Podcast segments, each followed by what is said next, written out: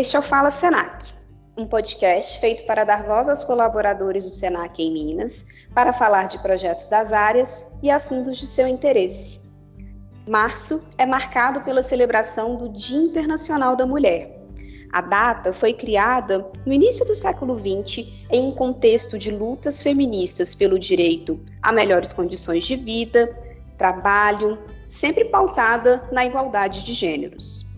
Mais de 100 anos depois, a gente com certeza tem muita conquista para celebrar, principalmente quando a gente observa, por exemplo, uma maior presença feminina nos espaços de poder.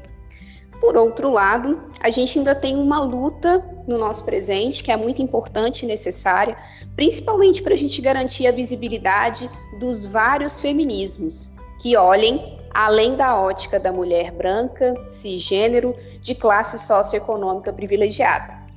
Feminismos plurais é o tema do Fala Senac de março e o nosso bate-papo hoje não poderia ser diferente, vai ser uma roda de conversa com quatro mulheres que representam algumas das diversidades aqui no Senac. São elas: a analista de educação inclusiva Elizabeth Junqueira, auxiliar administrativa da AGP Michele Tiengo, a docente de venda nova Vilma Nascimento e a coordenadora de tecnologias inclusivas Juliana Gaudêncio. Sejam muito bem-vindas. Oi, Dri. Obrigada pela oportunidade. É, muito feliz em, em estar aqui para a gente falar sobre um assunto tão importante e tão potente, né? Assunto que realmente tem que ser é, dito, discutido e celebrado. Então, estou muito feliz de ter sido convidada para falar sobre esse assunto. Dri, eu também te agradeço, né? como é, a idosa lá da Superintendência Educacional, eu também fico muito feliz por ter a oportunidade de colocar é, o que eu penso, o que eu vejo, o que eu sinto hoje aí para que todos tenham conhecimento. Muito obrigada. Ai, que coisa boa. Eu também fico muito feliz por vocês terem topado aí essa proposta. Eu espero também que os nossos ouvintes curtam muito, inclusive deixar aqui um recado. O episódio é sobre Dia da Mulher, mas gente, mulheres e homens super convidados e muito importante que escutem, né? Porque é uma luta aí que não é só das mulheres, é de toda a sociedade. Bom, para a gente começar a conversa, Ju, eu queria que você traçasse para a gente um breve resumo dessa trajetória da luta feminista. O que, que caracteriza o pensamento das primeiras mulheres que iniciaram o movimento e o que, que foi mudando ao longo dos anos até a gente chegar no nosso momento atual, em que a gente tem várias vertentes do feminismo coexistindo? Dri, é, até pegando um pouco da sua fala de que esse podcast também ele vai ser muito bacana se os homens também ouvirem, até porque realmente é para todos, né? Não só as mulheres é legal a gente falar que o feminismo ele não é uma questão de nós sermos inimigas dos homens, né? Porque às vezes tem um conceito é, um pouco equivocado do que é ser feminista, do que é esse movimento feminismo. Então, assim, às vezes as pessoas é, falam, nossa, mas ah, então quem é feminista não gosta de homem, quem é feminista tá contra homem. Muito pelo contrário, né? É uma luta, como você comentou, de todos nós, homens e mulheres. E tem várias. É, é, benefícios que nós já conseguimos, vários direitos, que os homens também foram beneficiados com isso, né? Eu vou dar um exemplo aqui antes de passar é, para esse breve histórico do feminismo, mas a própria licença maternidade licença paternidade, né? Foi por conta de um movimento feminista que conseguiu a licença maternidade, que os homens hoje também têm licença paternidade, né? Com, com muito menos dias, claro, mas foi também uma, uma, um benefício que o feminismo conseguiu e conseguiu para os homens também. Então, quando a gente fala dessa questão do feminismo, não tem nada a ver da gente ser contra os homens. A gente está somente querendo alguns direitos básicos, né, que são nossos. E essa caminhada, ela começou aqui, vou falar um pouquinho assim do Brasil, para um ponto muito importante, um ponto muito histórico que aconteceu, que foi em 1827, quando as mulheres elas tiveram o direito, por meio de lei, né? É, e é sempre bom a gente lembrar que sempre o que a gente vai conquistando, a maioria são por meios de leis, de decretos, de pareceres, né? Realmente é uma, é uma luta mesmo. Então, em 1827, as mulheres brasileiras elas tiveram o direito de frequentar a escola. Então, assim, se a gente for pensar que o nosso Brasil, né, colocar entre aspas, ele foi lá descoberto em 1500 e somente em 1827 que nós tivemos o direito de ir para a escola, olha o tanto de tempo que essas mulheres antes não perderam, né? E, e não era assim, qualquer escola não, era só a escola chamada elementar. O que, que é escola elementar? Se eu for colocar nos dias de hoje, é o Fundamental 1, o Fundamental 1, hoje ele vai do primeiro ano ao sexto ano. A antiga primeira quinta série, quando não, não, não tinha ainda essa questão da divisão do, do, fundamental. Então, nós só podíamos estudar primeiro a sexto ano. Então, assim, é uma conquista muito grande, mas ainda assim tinha umas privações, né? Nós não podíamos estudar como os homens estudavam. Então, quando a gente fala essa questão do feminismo, dessa luta, é disso, desses direitos básicos que os homens tinham e que nós, pelo simples é, fator de sermos mulheres, nós não tínhamos, né?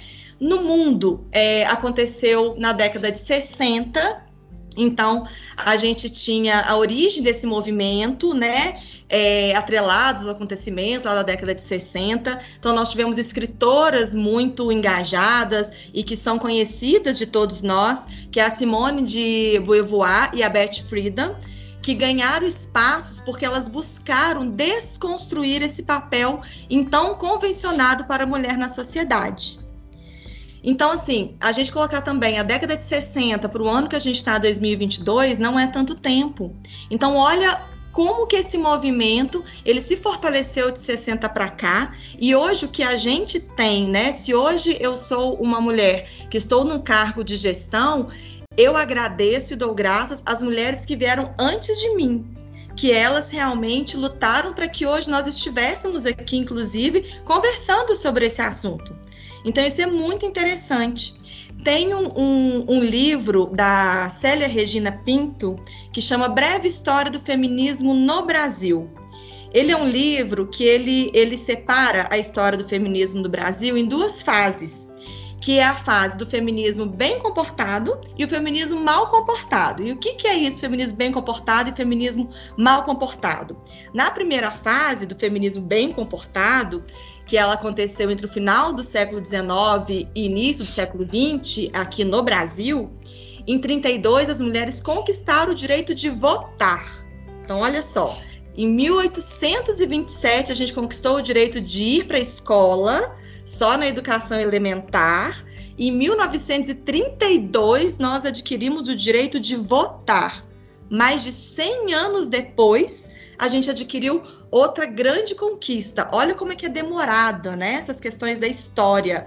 É muito demorado. Então, isso ele é considerado um movimento bem comportado, né? Então, a gente adquiriu aí o nosso direito de votar. A segunda fase, ela vem entendida como essa mal comportada, por quê? Porque aí ela vai vir marcada por mobilizações contra a ditadura, é, quando mulheres brasileiras elas foram exiladas, né? Então nesse período da ditadura, que foi um, um, período difícil para todos e a gente imagina para as mulheres como que deve ter sido, é, essas mulheres tiveram participação muito efetiva nas lutas pela democracia, porque elas mobilizaram para as causas gerais, né? Que era o fim da ditadura, era a causa geral do país, e para causas específicas, que aí é a luta que a gente às vezes tem muito até hoje, né? Então, o que, que eram essas causas específicas? Pelo combate à violência doméstica, pela construção de creches para os filhos das trabalhadoras. Assim, é, é, eu estou pontuando aqui poucos para ser bem breve, mas olha o que que a gente lutava lá na década de, de na época da ditadura, gente, a violência doméstica. E se a gente pensar essa questão da violência doméstica, a gente trazendo agora mais para a fase mais contemporânea, que é a fase que a gente está é, tá vivendo realmente hoje, ela continua, mas hoje nós temos o quê? Nós temos a Lei Maria da Penha, né? A Lei Maria da Penha, ela foi estabelecida em 1994 ou 95, foi na década de 90. Olha o tanto de tempo que passou lá da época da ditadura para a gente ter uma lei que simplesmente vai proteger as mulheres vítimas de violência. Então, se a gente pega, faz uma linha do tempo aí do nosso feminismo, da nossa luta, olha como que demora essas conquistas e conquistas muito importantes. Então, assim, é muito bacana a gente conversar sobre isso e a gente ser muito grata às mulheres que vieram antes de nós, porque realmente elas é que conseguiram um pouco mais de segurança que nós temos nos dias de hoje. Então, esse aí é um breve aí, história desse feminismo aí que a gente tem no mundo e no nosso país. Como eu comentei na abertura, a gente hoje aqui conosco temos mulheres, né? Algumas mulheres aqui da nossa instituição que elas representam algumas dessas singularidades do feminino, né? Afinal, não existe somente um feminismo que abarque todas as possibilidades e todas as necessidades aí das mulheres, né? E nada mais justo do que a gente escutar de cada uma delas a partir do seu lugar de fala, quais que são as suas vivências como mulher na nossa sociedade. Bom, vamos começar com a Beth. Conta pra gente qual que é o seu lugar de fala, né? E o que que são as questões que você vivencia enquanto mulher na nossa sociedade atual, Beth? Então, Dri, é, em relação à minha pessoa, à minha experiência, né? Hoje, é, dentro do SENAC, eu me sinto realmente uma pessoa privilegiada e inclusa. Mas, destacando aí que isso não é o que comumente acontece, não, tá? Primeiro, porque infelizmente a sociedade enxerga a velhice ainda como doença e a mulher como mais incapaz do que o homem. Veja bem, esporte, né? Como diz a Ju, é tudo tão recente ainda. Nós ainda estamos nessa mesma luta, né? Mas eu acredito também que essa visão ela está associada ao posicionamento feminino de, definido pela sociedade tempos atrás, sabe? É, infelizmente, às vezes eu, eu reconheço algumas pessoas mais velhas que se sentem capazes, sim, mas não porque elas são, mas, por, é, mas devido a, a, um, um, preconceito, né, é, é, em, colocado, imposto há anos atrás, né. Então, é, o que eu percebo também é, para nós, os idosos, que a gente precisa de fazer um esforço muito grande para nos impormos com, é, no nosso papel de profissional e funcional, né, como pessoa é, é capaz de criar, produzir, realizar, né? A gente ainda tem que se esforçar muito, porque é, o preconceito ainda que as pessoas idosas é, são incapazes, não pensam, é, não conseguem criar, o que não é uma realidade, né? E o que, que aconteceu também, paralelamente a isso? O processo populacional mudou uma geração que antes era jovem tornou-se idosa, né, no Brasil e no mundo. E a natalidade diminuiu, e é um quadro que daqui para frente vai aumentar mais ainda. Então, eu acredito que essa situação é uma situação que ela tem que ser vista de frente, analisada, trabalhada por todos e para o bem de todos. Agora, o que eu quero chamar atenção aqui também é até para o próprio caminho natural das mudanças, que para mim é um ocasionador de novas demandas nas relações econômicas, políticas e sociais. Você vê o seguinte, que essa própria é, mudança no processo populacional, né, onde a população ficou mais idosa, isso tudo aí vai impactar na economia, nas políticas públicas e na vida social como um todo, né? Agora, é, diante desse novo quadro populacional, né, além dessa mudança natural que ocorreu do envelhecimento da população, a gente teve aí o avanço tecnológico impactando é, bastante, né? E a importância da diversidade para um crescimento mais amplo em relação a tudo, né? É, isso aí tornou-se então importantíssimo que o resgate, a valorização e o aproveitamento dessa geração 60 mais. Então eu vejo assim, Dri. Agora e você, Vilma? Quais que são as particularidades que atravessam a sua existência enquanto mulher em nossa sociedade? E quais são as lutas que você protagoniza? Quais as conquistas que você celebra hoje? Olá a todos os ouvintes do Fala Senac. Primeiramente, eu gostaria de agradecer é, a oportunidade que vocês estão me dando, onde estou tendo voz para poder compartilhar com vocês um pouco da minha experiência, né, como mulher negra aí na sociedade. É, eu perdi meus pais muito cedo, com apenas três anos de idade, e mesmo sem essa referência, né, familiar direta, eu sempre soube que, pelo fato, né, de eu ser mulher no Brasil, já era algo muito desafiador, né? E desde muito cedo eu entendi que para ser mulher eu precisava gostar de rosa, né? Tinha uma cor definida, né? Tinha que ter certos limites, seguir determinadas regras. Isso pelo simples fato de ser mulher, né? E esse cenário, o que eu acabei de dizer, piora ainda mais quando a gente fala em mulher negra. E no meu caso, que também é o caso de muitas outras, eu tinha um terceiro fator que era ser pobre, né? Mulher negra, pobre, e é algo que dificultou ainda mais o meu espaço, né? As minhas conquistas aí na sociedade.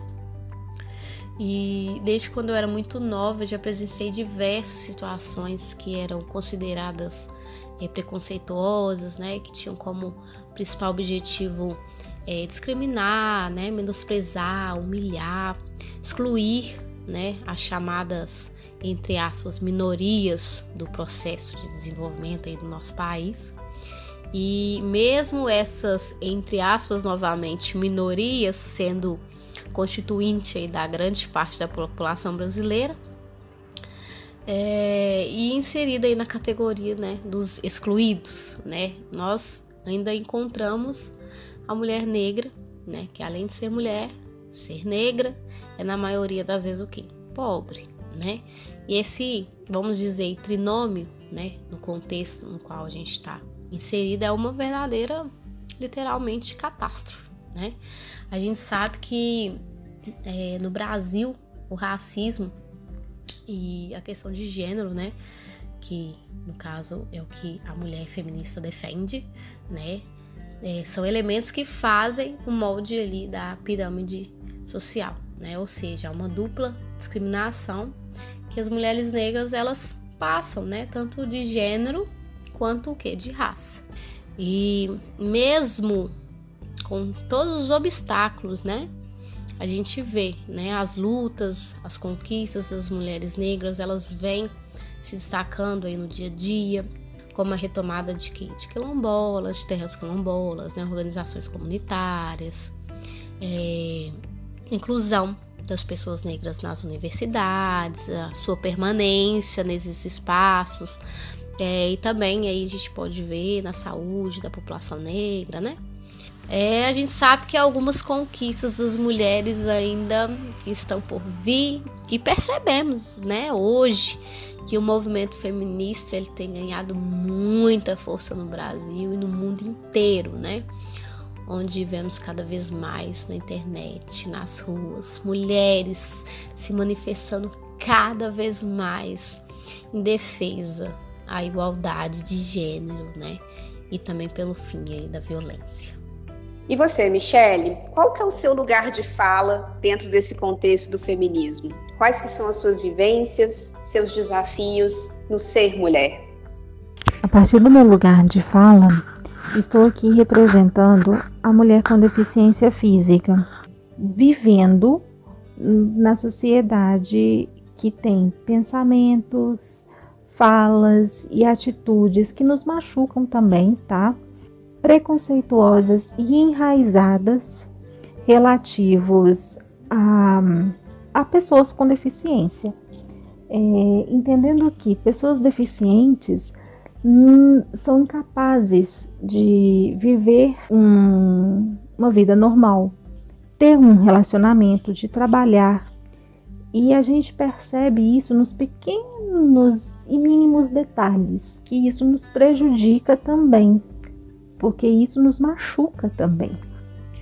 Então, assim, é, por eu não ter nascido com uma deficiência física e ter adquirido essa deficiência física na minha infância, é, eu demorei muitos anos para perceber, para reconhecer que eu sou uma mulher deficiente.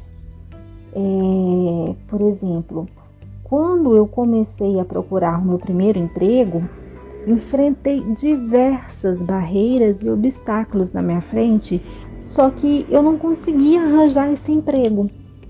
Então eu percebi que havia algo de diferente.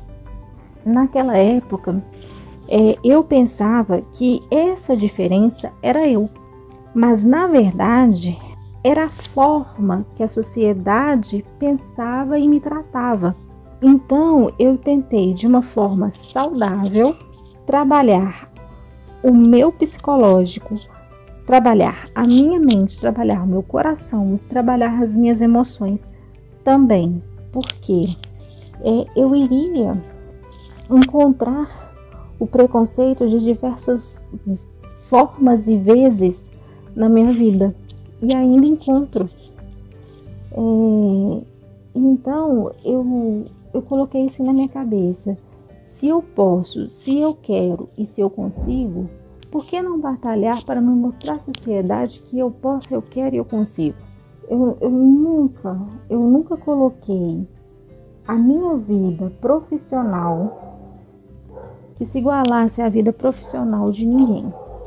Porque cada um vive a sua vida, cada um vive a, a vida diferente, é, de formas diferentes.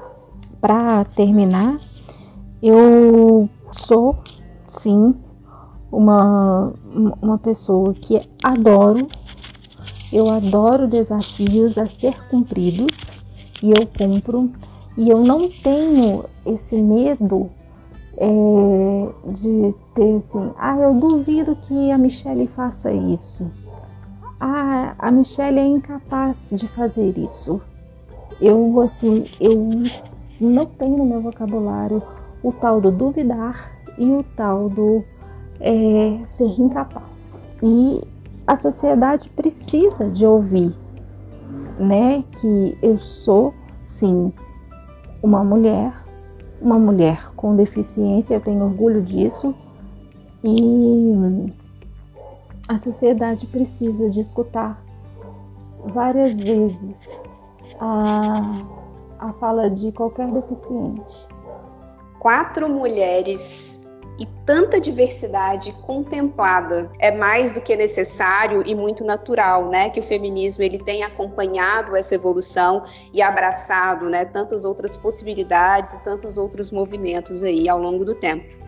Diante dessa diversidade, Ju, como que nós mulheres podemos ser mais solidárias, né, com as causas umas das outras, em um pacto de sororidade realmente genuíno e que trave essa luta aí de uma forma coletiva, né, legitimando todas as formas possíveis de ser mulher? Tri, é muito, muito bacana a gente ouvir, sabe, as mulheres falando assim, cada uma com as suas experiências, suas vivências de vida. É... Então, é muito legal quando a gente fala da diversidade, da pluralidade das falas, porque só da gente ser mulher, a gente já é desse público diverso, né? Desse público inclusivo. E há dentro desse público inclusivo, da questão do, do gênero feminino, da pessoa feminina, é, a diversidade dentro da diversidade. E é por isso que às vezes vem tão forte essa questão da sororidade, né? Dessa questão da solidariedade com o outro. O que, que é a sororidade, né? É um termo que está sendo tão, tão falado, é, tão aí praticado pelas mulheres. O que, que é a sororidade? É sobre empatia, é sobre ética, é sobre solidariedade, companheirismo e respeito pelas diferenças entre as mulheres né? Então é a ideia de que juntas nós realmente somos mais fortes e que precisamos literalmente uma das outras para a gente buscar essa liberdade e todos esses direitos em equidade que a gente reivindica tanto, né? Então, uma união para que estigmas e preconceitos enraizados, eles sejam realmente enfraquecidos. Porque esse preconceito, ele existe entre a gente, né? Entre as próprias mulheres.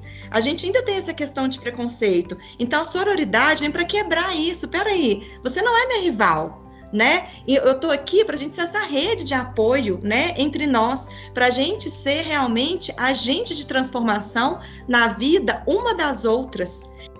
Eu adorei esse bate-papo. Eu espero que nossos ouvintes também curtam aí essa reflexão, né, para fazer esse, esse Dia Internacional da Mulher mais do que um dia para ganhar elogios, mais do que um dia para ganhar rosas, que seja um dia em que a gente possa reforçar aí a nossa luta, a nossa força e principalmente, né, a nossa união, para que a gente siga aí nessa sintonia, num caminho que vai ser bom para todo mundo. Muito obrigada, gente, por vocês terem aceitado o convite, eu adorei.